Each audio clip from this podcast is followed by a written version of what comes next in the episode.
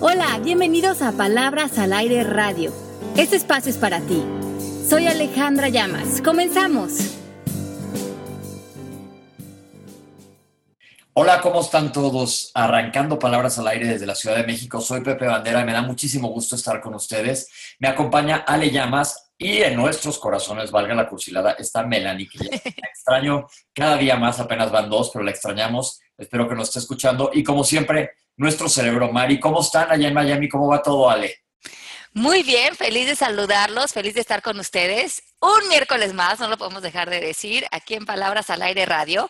Estamos súper contentos de iniciar este programa hoy con mucho amor y como bien dices Pepe, mandándole mucho amor a Melanie, dándole besitos aquí a mi Mari y un beso a todas las personas que ya se están conectando con nosotros en el chat. Estamos aquí en vivo este miércoles, tempranito por la mañana mandándoles mucha, mucha buena vibra y continuando el programa de la semana pasada, que estábamos hablando de Perdónate, y nos quedamos en la parte de la perfección y también les debemos unos ejercicios que hoy vamos a trabajar para lograr esa liberación y ya estar en un lugar, como dice Pepe, bomba, pasándonos las bombas. Porque aparte, ahora últimamente se nos está acabando el tiempo, entonces tengan sus plumas listas y arránquense en el mixer que ya lo voy a abrir yo ahorita para estar listos a contestar todas las dudas y preguntas que ustedes tengan. Mira, ya nos está saludando aquí Candelaria Luján. Dice, buenos días desde España. Qué gran placer escucharlos en vivo. Igualmente, qué rico. Saben que se pueden conectar con nosotros en vivo los miércoles a través del Mixler si se meten también a la página mía de Facebook, ahí ponemos los links. Eh, conéctense con nosotros en vivo, mándenos sus comentarios, escríbanos en el chat. Nos encanta crear esta comunidad, esta conversación con ustedes. Ya tengo yo el mixer listo, ahora sí ya estoy a, a, todo. Melanie era la que más se ocupaba de esto, pero no soy así el más tecnológico. Claro que es una decreto. Ahora me estoy volviendo más tecnológico. Eso, Pepe. Ale, Gómez nos manda unos buenos días, igualmente a todos los que se están uniendo poco a poco. Eh, aquí estamos y listo, sale. ¿Cómo nos perdonamos? Les quiero contarle una experiencia que tuve esta semana. Cuéntanos. Eh, tuve una pérdida de control así, marca Acme, otra vez Carrie. ¿De, giro de cabeza y todo? De giro de cabeza y vómito en proyectil. Este, verde. Así, te lo juro, casi de aventar el teléfono. Y luego dije, me quedé muy mal así, como que dije, no puede ser que caiga en esto, no puede ser, no puede ser, le llevo estudiando, llevo tratando de echarle ganas, no se vale. Y me quedé como mal viajado un rato y luego dije, no, pues me tengo que perdonar. En ese momento, mi capacidad era lo que dio en ese momento. Es lo que, como lo hemos platicado aquí, es lo mejor que pude hacer en ese momento, por más que traté de respirar y empecé a respirar, pero como si estuviera pariendo, literal, ya sabes, rapidísimo así. Y pues no me salió bien. Pero la cosa es que si me hubiera quedado atorado toda la noche, no hubiera ni podido dormir, sino que lo dejé como ir para perdonarme porque sí estaba como enojado conmigo. Y, fíjate que yo creo que eso se relaciona mucho, Pepe, con lo que vamos a hablar hoy del perfeccionismo, de que nos metemos a, estudiar coaching o a leer libros o a como superarnos, y luego cuando nuestro, sale nuestro lado humano, nos estamos recriminando. Eh, yo no debería de haber eh, reaccionado así, ya debería de estar como en otro nivel, en otro nivel de conciencia. Y justo me acabo de echar una sesión de coaching con una persona que eh, al final había igual, había perdido el control en, un pleito bastante absurdo, pero toda la sesión de coaching era que, que se recriminaba eso, ¿por qué reaccioné así? Y la reacción es algo que nos sucede a todos, es parte de ser humanos. Y lo importante es muchas veces que si sucede o no sucede, ya un poco da igual, es que podemos aprender de eso, pero también entrar en la aceptación. En vez de preguntarnos por qué reaccioné así, porque eso nos lleva a una historia, acuérdense que en coaching no preguntamos por qué, sino para qué, ahora qué puedo sacar de esto y, sobre todo darme cuenta que cuál es la, creencia que estoy teniendo de que yo no debería de reaccionar de estas maneras. O sea, ¿por qué? Porque ahora me siento perfecto, ahora tengo que estar superado, ahora tengo que salir desde una posición como de superioridad ante situaciones y ahí entra también otra vez un poco el juego del ego. Y caemos, una vez ya tuvimos un programa, les recomiendo que lo escuchen porque fue bien interesante, cuando hablamos de soberbia espiritual.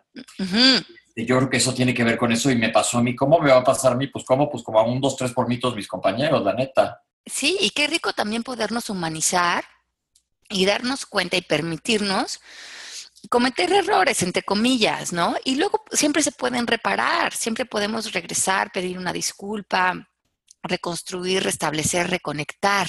Y en eso hay mucha humildad. Entonces creo que el, tema no está en el error, sino qué hacemos después del error. Cómo reparamos, cómo nos reparamos a nosotros, a otros, las relaciones. Desde ahí que se puede crear como algo nuevo. Ok, ok, toma, brinquemos de un buen lado exacto. Entonces, estábamos hablando la semana pasada, Pepe, de la perfección y yo creo que en este, en, muchas de las sociedades desarrolladas, esta es como una defensa de que creamos los seres humanos cuando nos sentimos avergonzados y muchas veces cuando no nos podemos perdonar es porque sentimos vergüenza de eh, la persona que somos, creemos que hay algo malo con nosotros o nos sentimos con mucha culpa, porque a lo mejor eh, hicimos algo o experimentamos algo y nos sentimos, eh, pues sí, con esa sensación de la culpa, que es una sensación bastante desagradable, y estamos estacionados en el pasado y estamos recriminándonos y estamos como tratando de tapar esa parte de nosotros que vemos carente y creando una careta hacia el mundo, hacia otros, de ser adecuados, de ser perfectos, de ser atinados. Es como sacamos nuestras antenitas de qué es lo que aprueba el entorno social, qué es lo que aprueba en las redes sociales, y empezamos a crear este personaje.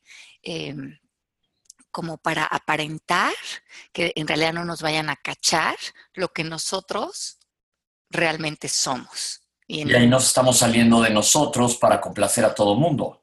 Exacto. Y, y, porque lo más triste es que la creencia es que nosotros realmente somos inadecuados. Y mientras que no sanemos esta creencia, que, la, que nosotros no la, no la vemos como creencia, la sentimos como una verdad absoluta, estamos un poco actuando nuestra vida, eh, pues casi en todo momento. Entonces, eh, cuando caemos en esta red de perfeccionismo, que puede ser como muy extrema, o puede ser en algunas áreas de nuestra vida, lo que empieza a suceder con el ser humano es que empieza a darse cuenta que cae en esta disyuntiva o ¿Es una persona que tiene que vivir en miedo, en defensa o avergonzado por la persona que es? ¿O es perfecto? Como que no tiene la opción de ser humano. Te atoras. Te atoras, te atoras en esta disyuntiva. A ver, o soy perfecto, o el lado, del otro lado de la moneda es que, que es, siento que es la verdad, es que soy un fracaso. Oye, ahorita lo que comentas, vi un, meme de esos que están de moda. Bueno, no es un meme porque está basado en, una novela, en donde, si se acuerdan de Alicia en el País de las Maravillas, se pone a bailar a la hora del té el sombrerero loco con la liebre de marzo. Entonces le dice la liebre, ven a bailar conmigo. Y dice el sombrero, no van a creer que estamos locos. Y le dice, pues si de todas maneras estamos locos, pero tú conoces a algún loco que no esté feliz y le dice el otro, tienes toda la razón, bailemos. Ahí están siendo, honrándose a ellos mismos. ¿Qué importa a los que crean que están locos? Ellos le están pasando bomba. Exacto. Y, están en lo que les toca, están siendo pues los locos que eran en la novela, sí, la novela, pues sí, en el cuento, el libro, como le quiero decir, sí. Me encanta.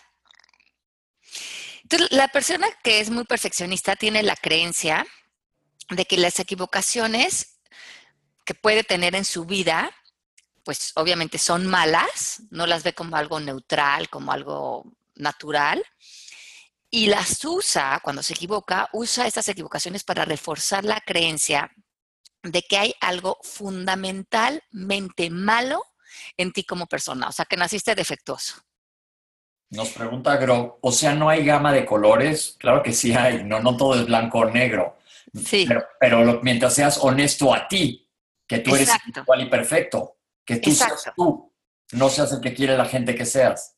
Eh, sí, y si sientes que estás cayendo mucho en el lado perfeccionista, empiezas a perder esta gama de colores, porque entre más perfeccionista te, te vuelves, pierdes más la gama de toda la fluctuación humana que tenemos los seres humanos en donde hay errores, donde hacemos el ridículo, donde estamos desatinados, donde no tenemos claridad, donde no nos vemos perfectos todo el tiempo. Y poder vivir en esa gama es lo más auténtico.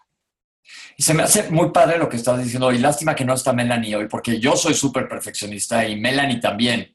Y, yo sufro con eso porque, porque, ¿sabes qué me pasa? Que entonces las expectativas a la demás gente también es como que quieres que sean perfectos. Como te digo a mi asistente, por favor, márcame al 5555555. ¿Me lo puedo repetir yo? Pues que no me entendiste a la primera, ya sabes. Sí, porque todo lo proyectamos. Y si nosotros somos tan severos con nosotros y nos estamos exigiendo tanto, porque de alguna manera en eso vemos algún mérito, necesariamente desde esa rigidez nos estamos relacionando con los demás. Y no, no está bien, no, ya le estoy poniendo ahí un adjetivo, pero no estamos viviendo nuestra verdad. Sí, no estamos como en libertad, en mucha más espontaneidad, frescura, eh, pues en un lugar mucho más amoroso. Entonces, ¿cómo nos vamos perdonando, Ale? Cuando te caigamos en esas y vamos, vamos a ir limando nuestro perfeccionismo, los que somos así neuróticos, pero ¿cómo le vamos haciendo cuando dices, híjole, ya le metí la pata horrible, que no soy un imbécil? O, eso en, cualquier ámbito, en el que está a dieta y se comió un helado, en el que no se levantó y corrió hoy en la mañana, el que no mandó la carta que le tocaba. No Ahorita. estamos diciendo que seamos totalmente permisivos y nos vayamos totalmente al otro lado, hay que ser responsables. Claro, porque eh, por eso es, bueno tener un poco de juicio, ¿no? Pero no del juicio donde nos estamos criticando, sino del juicio del sentido común. Y, poder vivir una vida donde sabemos que los límites son importantes en ciertas áreas, pero más bien desde una posición de estructura, pero que hay una gran flexibilidad de nosotros para vivir. Pero les voy a acabar de decir estos puntos de la perfección y nos vamos a los, al ejercicio la persona perfeccionista normalmente piensa que otros están muy al pendiente de sus imperfecciones, entonces va a ser esta persona que está muy al pendiente de las redes sociales, de los comentarios, de cuántos likes le pusieron. Y sin querer esta vida, y yo creo que mucho más, Pepe, ahora con las redes sociales, la vida de esta persona se vuelve como un performance. Es demostrarse a ella y a otros que es una persona adecuada, capaz, atractiva, eh, como, sobresale. En, como en otros aspectos. Tiene esta necesidad de sentirse superior en ciertas cosas, pero en el fondo, como se siente inadecuada, está constantemente con esta sensación de que es un fraude, de que la van a cachar, de que en realidad está como levantando este engaño hacia otras personas. Y hicimos una, vez el programa este, ¿te acuerdas de el síndrome del impostor? Sí. Entonces, un poco también esa idea del perfeccionista que tiene, aparenta una imagen, pero en el fondo se siente un impostor ante, ante su vida. Esto, de, yo creo que, eh, como tú lo dices, en los tiempos que estamos viviendo, el impacto que tienen las redes sociales y demás, es, eh, saca mucha inseguridad y te da mucha seguridad falsa también. exacto. me dijo, es que eres bien mala onda conmigo. Le dije, ¿por? Alguien de mi edad. Este, porque nunca me pones like en mis fotos. Dije, ¿es neta? O sea, no puedo creer. ¿A qué hora salimos al recreo? O sea, no lo podía yo creer. Y lo hice sentir peor, pero dije, no, no, no, no creo que sea por ahí el rollo. si ponemos algo en redes sociales es para compartir o para ventilarte o para lo que sea, pero no podemos basarnos en eso para darnos una, una estructura a nosotros mismos. Claro, porque cuando estamos saliendo justamente a, exponernos en las redes sociales o en la vida con nuestro trabajo, desde esta careta de, soy perfecto, mírenme, admírenme, este, aválenme, estamos en una posición donde no hay ganancias. El, perfeccionista solo está reforzando su vergüenza, porque sus actos están haciendo desde la carencia, no, no están siendo una extensión del amor a sí mismo. Entonces, necesariamente, como decíamos, pierde su autenticidad, pero muchas veces quiere ser vista por los elementos del ego. Entonces, la persona, como está alejada de su espíritu, su, como su refuerzo es todo lo que el ego aplaude, que puede ser ropa, tu posición social, el estatus, cosas materiales, un esnovismo intelectual, eh, destacar por tu físico, eh, volverte la mejor mamá, entre comillas, tus roles, tu esposa como esposa, como eh, tu profesión. Necesitas sentir que destacas en algo y eres superior a los demás porque crees que en esa mm, superioridad, como que realmente vas a poder engañar a otros, porque como que tienes evidencias de cómo si eres perfecto o mejor que otros. Y Ale, mi pregunta es, muchas veces esto lo ves en el espejo, pero por adentro sigues con un hueco espantoso. Eso, es que yo creo que eso lo que dices, Pepe, es lo que es clave, que, que nosotros estamos como levantando estas fachadas con mucho esfuerzo todas las mañanas, construyendo estas máscaras aparentes en tantas áreas de nuestra vida, terminamos agotados, terminamos más desconectados eh, espiritualmente, además estamos viviendo en el ámbito de otras personas porque nos preocupa mucho lo que otros piensen acerca de nosotros o la impresión que estamos dando. Entonces nos metemos en esta caja de quiero que me vean como dos puntos y lo que hayas determinado, quiero que me vean como espiritual o quiero que me vean como inteligente o quiero que me vean atractivo. Y estás constantemente en esta lucha de permanecer en este eh, pedestal que además tú te colocaste, que es artificial y que te está alejando realmente de un lugar cómodo en donde vivir y mucho más eh, vulnerable, pero de buen, buena vulnerabilidad, o sea, auténtico. Oye, me, me haces recordar, acabo de ir al teatro, ahora tuve la oportunidad de ir a Nueva York hace un par de semanas, y fíjense cómo esta historia se repite hasta en dramas y cosas que vale la pena ver por, porque te das cuenta. Fui a ver a Glenn Close en Sunset Boulevard. Eh, la verdad es padrísimo porque serás una actriz asasasa, pero el papel que ella hace es de, esta película, la hicieron, esto está basado en una película de los 50, o sea, desde antes de que yo naciera, y es una actriz de cine mudo que fue grandiosísima en el momento del cine mudo, y de repente pues el cine ya se volvió hablado y ella pues como que quedó en el olvido, pero quedó millonaria viviendo en una mansión de Hollywood y demás. Para hacerles el cuento corto, llega a vivir por casualidad un escritor hay un escritor que no tiene dinero y ella se enamora perdidamente de él, pero ella sigue sintiendo que ella es la gran diva del Hollywood, del cine mudo. Entonces dice él, es que tú fuiste grande. Y ella le dice, yo soy grande. Fue el cine el que se hizo chiquito. Pero de ahí, no les voy a contar el desenlace porque si no lo han visto es un clásico que vale la pena ver. Van a ver la fragilidad de ella atrás de una máscara impresionante y ella hace un papel asasazo. y, y, bueno, si quieren ver cómo acaba y todo el dramón, pues tienen que rentar la película pero vale la pena porque es justo de lo que estamos hablando. Y ella te parte el alma que dices, pobre, y dices, pobre loca. Está pobrecísima la película, todo lo que va pasando en la obra de teatro, pero vale la pena, vale la pena. Y, es muy real. Y yo siento que desde que me he metido en este camino, empiezo a hacer, empezamos a resonar más con nosotros mismos, en mi caso personal.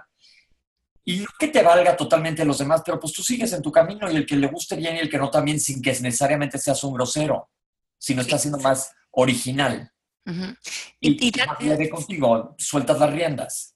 Exacto, Pepe. Y como que darte cuenta de lo que hagas sea como una extensión de un lugar auténtico de ti. Entonces, ya vamos a entrar a los ejercicios. Vámonos. Ajá, y la primera pregunta que nos debemos de hacer cuando estamos no perdonándonos o tomando acciones desde este lugar de carencia, de reclamo, de vergüenza, de culpa, de donde nos tenga parado nuestro no perdón o de las defensas que hablamos, ¿Cuál es la intención detrás de mi acción? Esa es una pregunta importantísima en coaching. La hacemos muchísimo porque nuestras acciones van a hablar de nuestras creencias. Si no sabemos cuál es la intención, por ejemplo, detrás de poner una foto en las redes sociales, detrás de la ropa que estás eligiendo, detrás de las acciones que estás tomando, detrás de tus comentarios, entonces estamos un poco perdidos porque nuestras intenciones probablemente están saliendo del miedo, de la inseguridad, de nuestras carencias. Antes de actuar, párate unos segundos y pregúntate cuál es mi intención detrás de esta acción. Si tu intención está saliendo desde un lugar de autenticidad, ahora sí que como Alicia en el País de las Maravillas sale desde el lugar de conectarte con tu loco y tu libertad y tu baile, pues qué a gusto, pues ponte a bailar, ¿no? Pero si tu intención está saliendo desde un lugar de querer agradar, de querer complacer, del miedo, de un lugar de mucha inseguridad, da un paso atrás, regresa a tus creencias, trabaja en eso y eh, vuelve, muévete a una intención de amor, ya sea hacia ti o hacia otros. Y muchas veces es, eh, estamos mucho más en amor en la no acción, que es una acción también en el coaching. A ver, ahí, ya, ahí tengo una pregunta capciosa lo analizas, tomas un paso atrás y dices, híjole, esto está saliendo de una inseguridad mía, ¿y ahora qué hago? Entonces te vuelves a plantear, si, si esto estaría saliendo de un lugar de amor, si hoy me estuviera diciendo, estuviera en mi propósito, que mi propósito es ser amor, ser par, ser luz, como hemos hablado en, en los programas, conéctate con tu propósito y si tú eres amor, entonces ¿qué harías diferente? ¿Cómo hablarías diferente? Eh, ¿Estarías haciendo esta acción o no lo estarías haciendo? ¿O estarías haciendo algo diferente? Y tu ser siempre te va a contestar. Ok, perfecto. Entonces, número uno, ¿desde dónde viene? siempre lo decimos, ¿de dónde está saliendo tu, acción? Exacto, ¿cuál es la intención detrás de mi acción?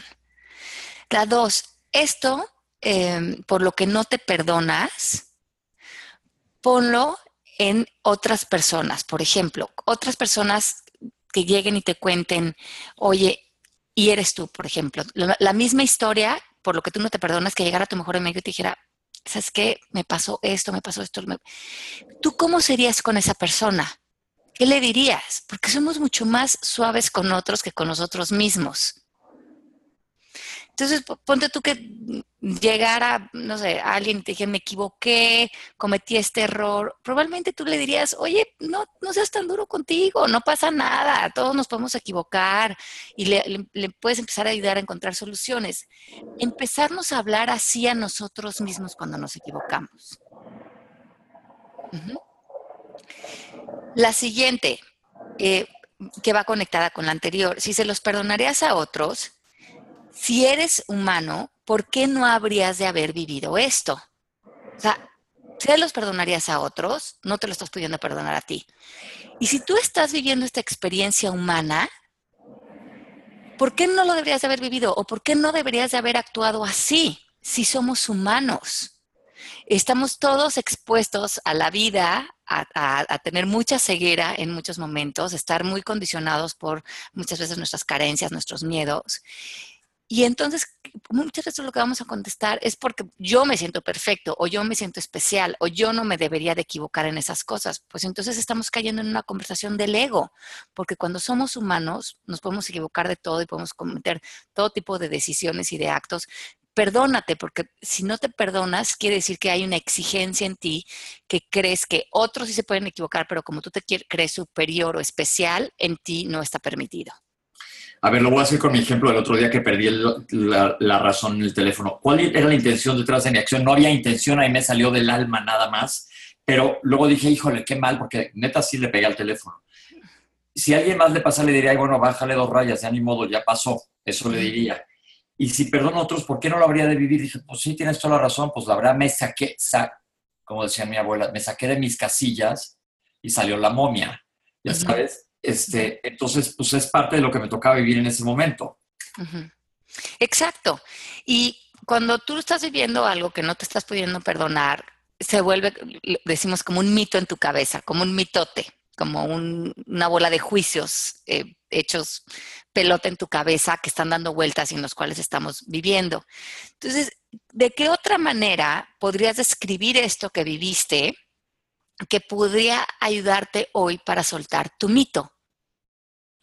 O sea, ¿de qué otra manera podrías describir lo que viviste, ahorita que perdiste la cabeza, Pepe, que podría, en vez de juzgarte y criticarte y minimizar, o sea, a ti mismo frente a la situación, ¿de qué otra manera te lo puedes contar a ti que te va a dar libertad? Ok, como cambiar la narrativa cambiar la narrativa, exacto. Entonces decir, a lo mejor así, oye, soy humano, es normal, eh, cualquiera puede de repente tener una reacción. Ahora lo más importante es como que, me gustaría reparar, a lo mejor puedo pedir una disculpa, puedo sanar, y a lo mejor de esa conversación de, de disculpa, de conexión, sale algo súper bueno y al final dices, mira, qué bueno que a lo mejor perdí el estribo en ese momento porque gracias a eso se dio esta otra conversación y se dio esta otra y realmente pudimos ponernos al tú al tú y pudimos sanar y pudimos a lo mejor hablar muchas cosas que se necesitaban hablar y que de ahí venía ese enojo. Mira, eso me pasó la semana pasada que llegué al foro y, no estaba mi ropa que me tocaba lista no, y me aventé un dramita, sí, chico, no muy grande, tipo Glenn Close en la película que les acabo de decir. Este, entonces dije, pues no, lo siento mucho, yo ya no me voy a vestir, lo siento, con permiso, ya me voy al foro. Ah, me eché un berrinche un poco porque sí me enojé porque no estaba lo que tocaba, siendo yo exigente con la demás persona perfeccionista, pero ese es mi trabajo y me tocaba hacer, vestirme de tal manera, ¿no? y, la persona que, que no hizo lo que le tocaba me mandó un mail después pidiéndome una disculpa y la producción me dijo, qué bueno que lo dijiste porque sí necesitábamos que ella como que se le prendiera el foco y ya todo quedó perfecto. Le dije, pues gracias por tu, tus palabras, pero pues nada más ojo que todo esté en lo que, lo que toca hacer, que hagamos todas las cosas bien.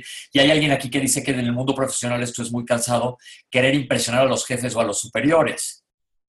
Sí, sí, agotador. ¿Y, cuántas personas no viven, a lo mejor en estos mundos corporativos, eh, con estas máscaras, con esta como baile de perfeccionismo, de impresión, de, desde el físico, desde la palabra adecuada, no, pues llegas a tu casa agotado, imagínate ocho horas en esa performance. Sí, está cañón. Bueno, otro es, aprende, la diferencia de investigar el pasado, como ahorita que a lo mejor estás investigando el pasado, Pepe, como para ver eh, qué puedes aprender de él, cómo le puedes dar el giro, eh, como sacar algo productivo de esto y que o quedarte en el pasado en algo que ya no existe y, entonces la, gente como que se mete a investigar el pasado y ahí se estaciona.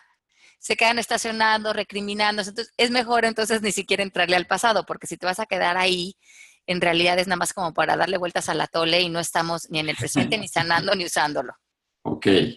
No te revuelques en el pasado en el lodo.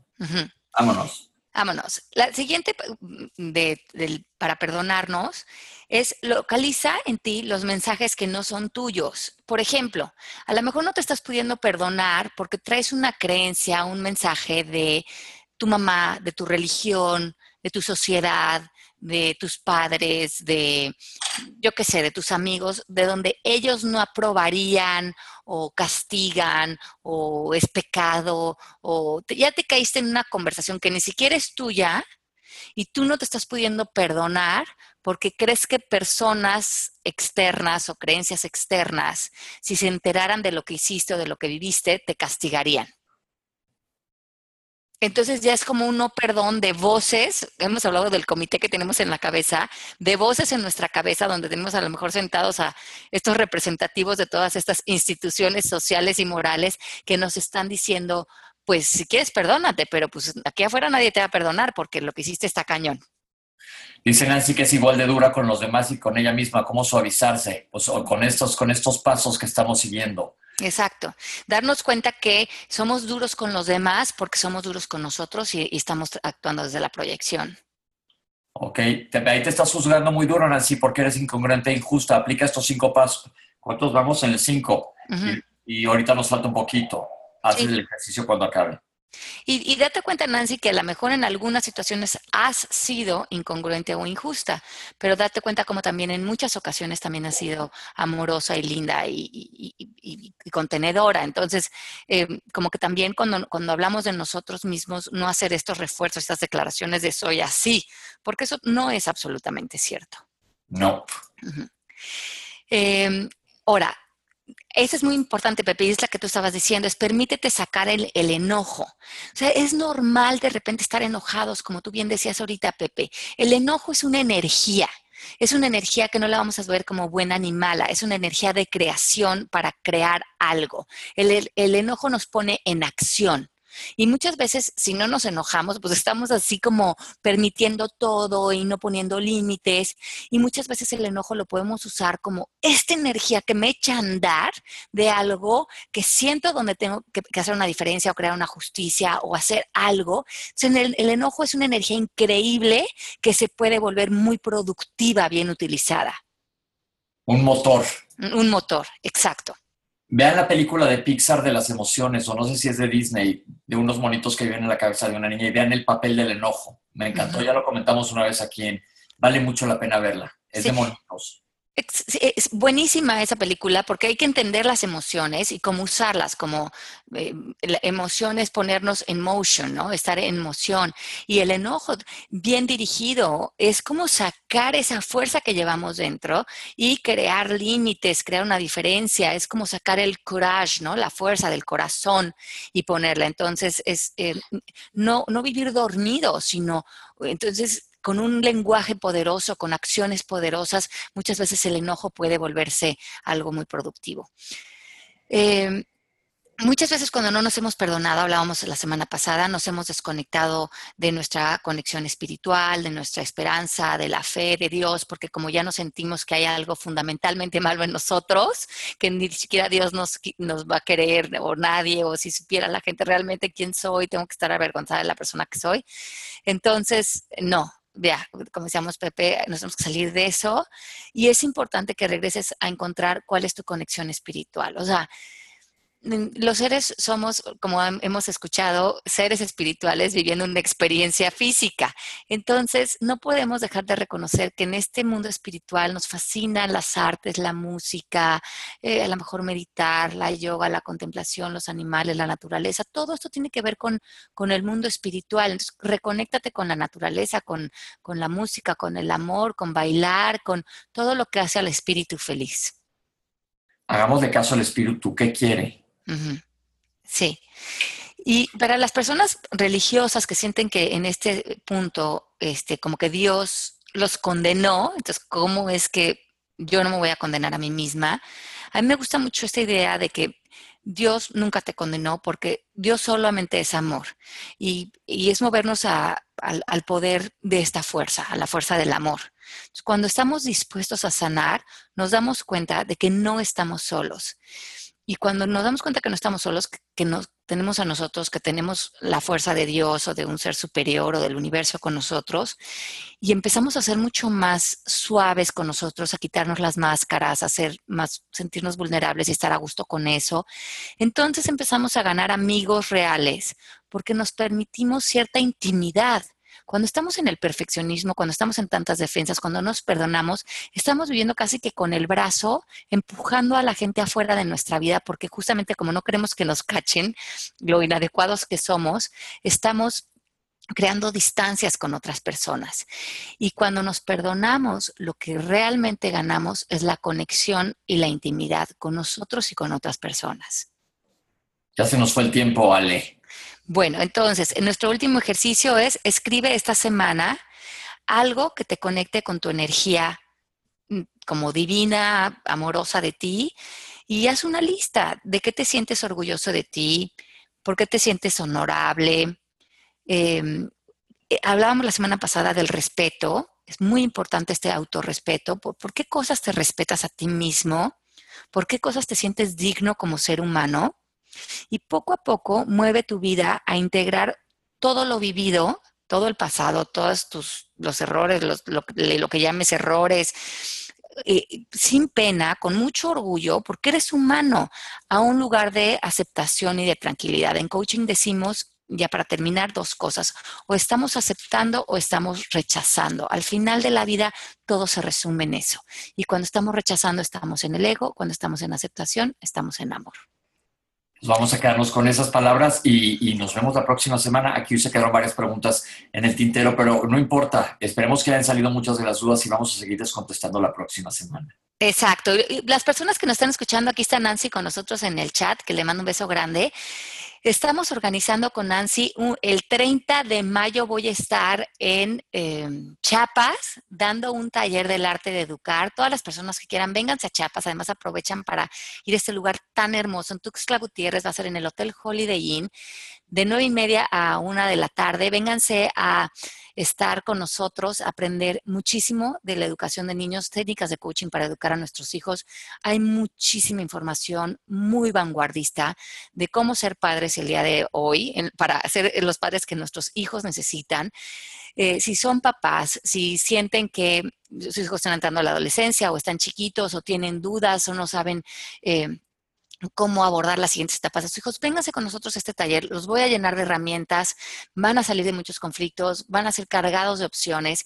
Acompáñennos en Chiapas este 30 de mayo en, en, en Tuxtla Gutiérrez. Va a estar sensacional el taller y va a ser una gran oportunidad para sentarnos y conocernos y trabajar juntos en esta gran labor que es la paternidad.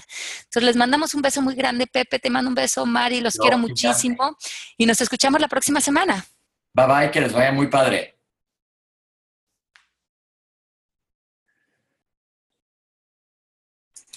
Listo. Me gustó.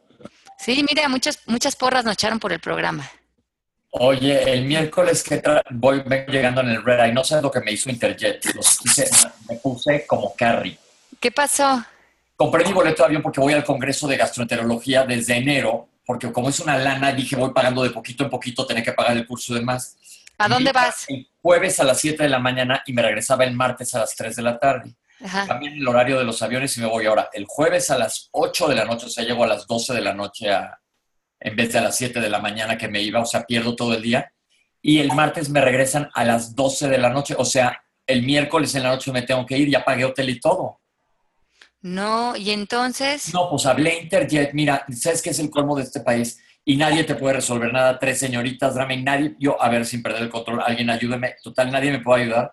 Dije, pues ni modo, guerra de twitters. Y como sí ya tengo varios seguidores en Twitter, se ve que retuitearon y hablaron de, de, relaciones públicas de Interjet. Es que le pedimos una disculpa, le dije, miren, yo entiendo, no soy una persona tan, tan testaruda, decir, entiendo que les cambien las rutas aéreas, pero de verdad, tres días antes, antes de irse, me dice, bueno, si le regresamos el dinero, le dije, ¿sabes cuánto cuesta comprar un boleto de avión de un día para otro? Prácticamente cuesta el triple. Todo lo que hicieron es fue nada más cambiarme para el día 10 de mayo, salir el 10 de mayo a las 12 de la noche porque no tienen otro horario, en vez del 9. Entonces no me, me recortaron dos días del viaje. Entonces, este, vuelo a las 12 de la noche de Chicago, llego a las 5 de la mañana a México, me vengo directo al programa. Porque, y ellos me dijeron que me pagaban pues, todas las horas extras de hotel, porque el hotel te echa para afuera a la una de la tarde. Y te imaginas, yo ahí como homeless con mi maleta por Chicago, pues no, entonces, este, ahí fue donde me aventé un berrinche y dije, a ver, Pepe, cálmate. Le digo, señorita, no es que yo sea mala onda, pero aparte no se vale que porque yo tengo una voz pública más fuerte, sea a mí el que ayuden y todos los demás. Qué lata, caray. Pues ni modo, mira, son cosas que pasan ya, se me pasó el berrinche y ya como que ya lo dejé ir. Este, pero entonces el 10 de mayo aquí nos vemos. A live en Kicking. Ok, buenísimo. Pues nos, nos vemos a live en Kicking, Pepe. I love you. Bueno, Mari, besos. Besos. Ahí está. Bueno, nos vemos la otra semana. Bye, sí. Bye bye. Feliz semana, bye. Esto fue Palabras al Aire Radio con Alejandra Llamas. Te esperamos en vivo la próxima semana.